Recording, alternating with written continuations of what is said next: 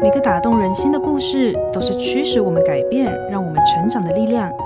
在心灵绿洲这个节目里，我们每一集都会和你分享一则寓意深刻的故事。如果你喜欢我们的节目，请帮我们分享给你的朋友，也别忘了按下订阅，避免错过之后精彩的内容。心灵绿洲，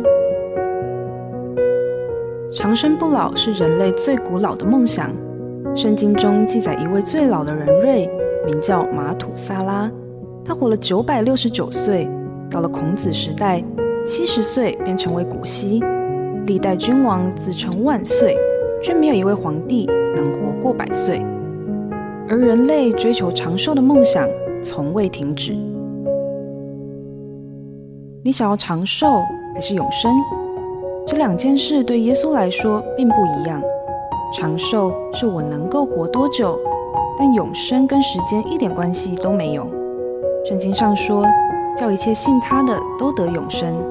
当我们信靠耶稣，开始有一个丰富的生命在里面滋长。虽然基督徒跟别人一样会有虚空、寂寞、害怕，也会慢慢失去健康，但因为依靠上帝，帮助我们超越眼前的困难。